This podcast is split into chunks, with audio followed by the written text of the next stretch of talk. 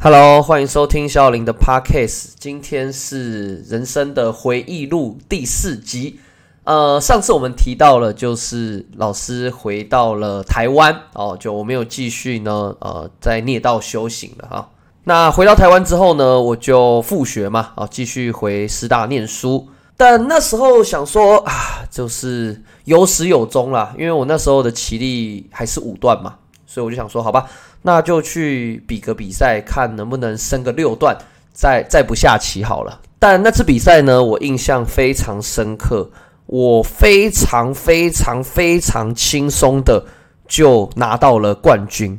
那种轻松程度呢，整个震撼了我。就我突然发现，怎么对手都很烂啊？怎么都不会下棋啊？我是真的有那种感觉，因为比如说，我很怕他下 A。他下 A，我感觉我会爆掉。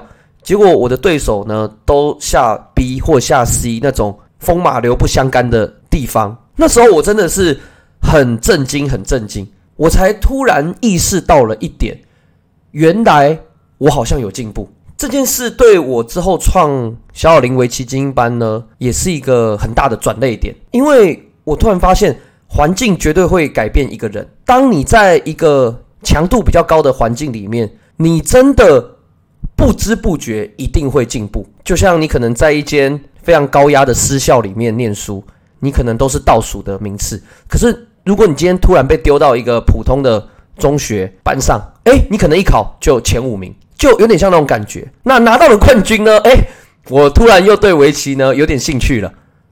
此时我就打开我的网路棋呢，下了一下，非常轻松的就从往棋六段吧。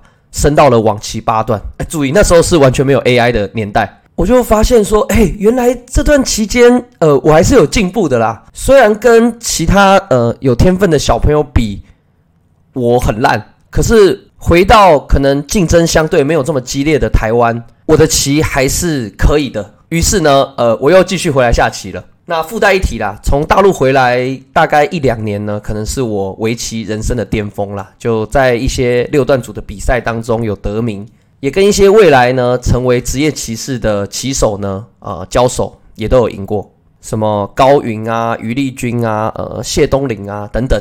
那刚回来台湾的生活呢，重心大概就是两个地方，一个就是在师大念书，一个就是在原本的棋院打工。但由于我休学挂了一年的关系啊，所以当我再回到学校的时候，化学系的同学我已经是全部都不认识了。再加上，其实说真的，我对化学没有特别大的兴趣，只是当时考试的分数落点在那边，然后我妈帮我填的。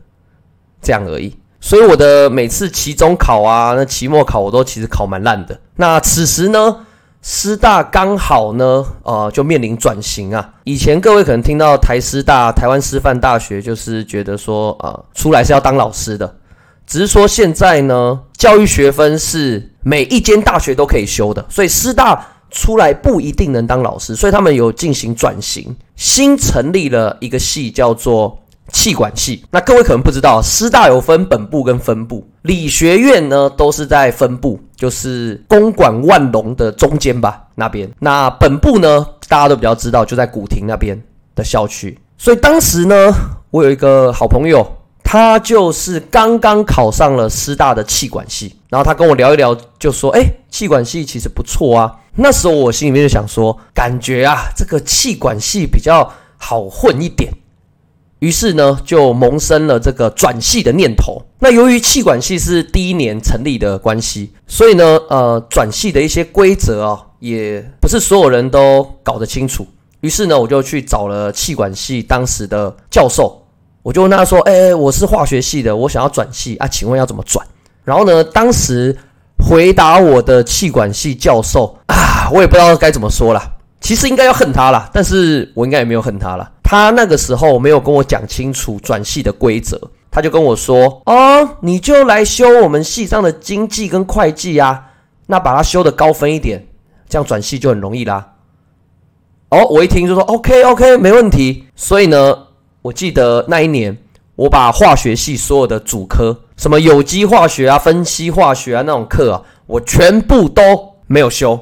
我就跑去师大本部呢修经济跟会计。那由于我算是还蛮擅长考试的啦，所以经过了一年，我的经济会计呢分数都非常的高，高达百分之九十。然后呢，我就信誓旦旦的想说啊，这个转系绝对没问题的。结果到了放榜的那一天，因为他们转系只有三个名额可以转，我一看。没有我的名字啊！我整个傻住了，你知道吗？因为前面几名的经济会计都没有我高分呢。那我花了一年的时间念经济会计，到底在干嘛？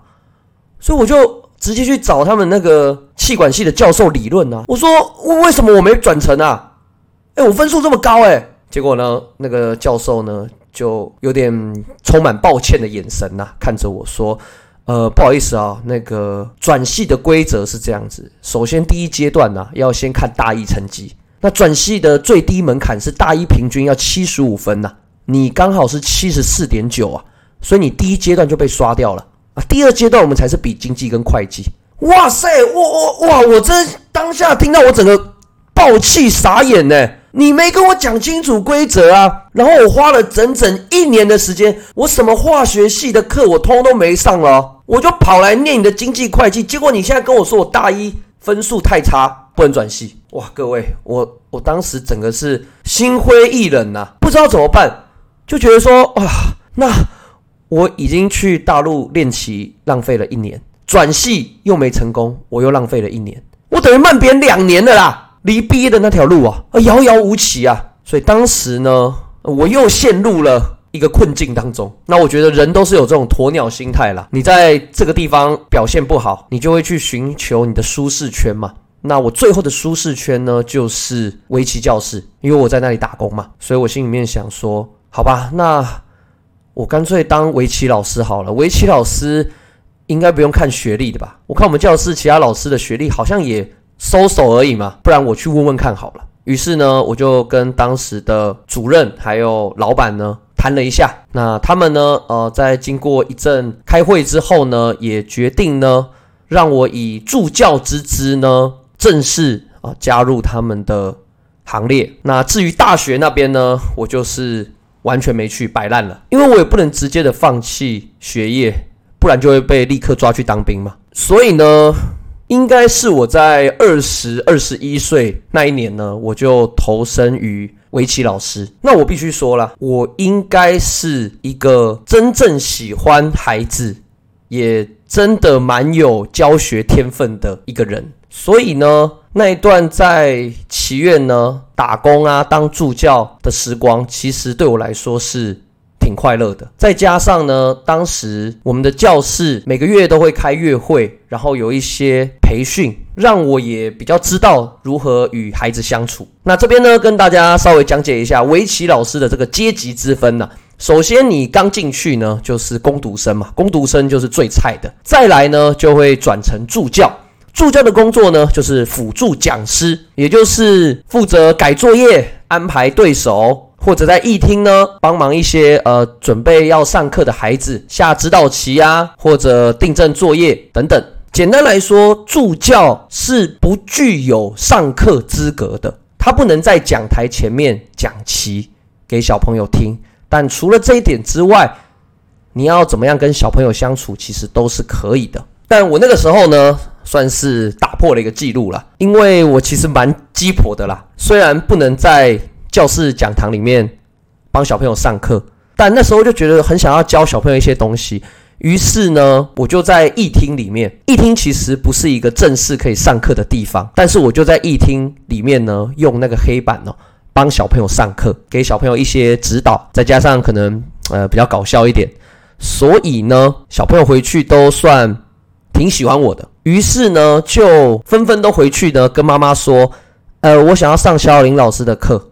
那妈妈就会到柜台嘛，去问说：“哎，我儿子说他很喜欢上小小林老师的课啊，请问老师礼拜几有课？”啊，柜台就说：“呃，小小林老师是助教，没有课哦。”可是当一个、两个、三个人都这样问的时候，最后十个、二十个都这样问的时候，祈愿也不得不帮我安排一堂课了。所以我记得我那时候礼拜三晚上七点到九点有一个进段段位班，哇，那个班真的是破纪录。我记得同时有三十个小朋友一起来上课，那我也呢。感觉到我还蛮享受那样的气氛，曾经的我认为呢，因为当时这个祈愿的这个分院班主任呢，就是从小带我的老师，他其实说真的对我挺好的，因为他没有小孩，所以很像把我当成自己的小孩这样看待。所以曾经呢，我觉得我会愿意为他做牛做马一辈子，真的。直到一个导火线啦。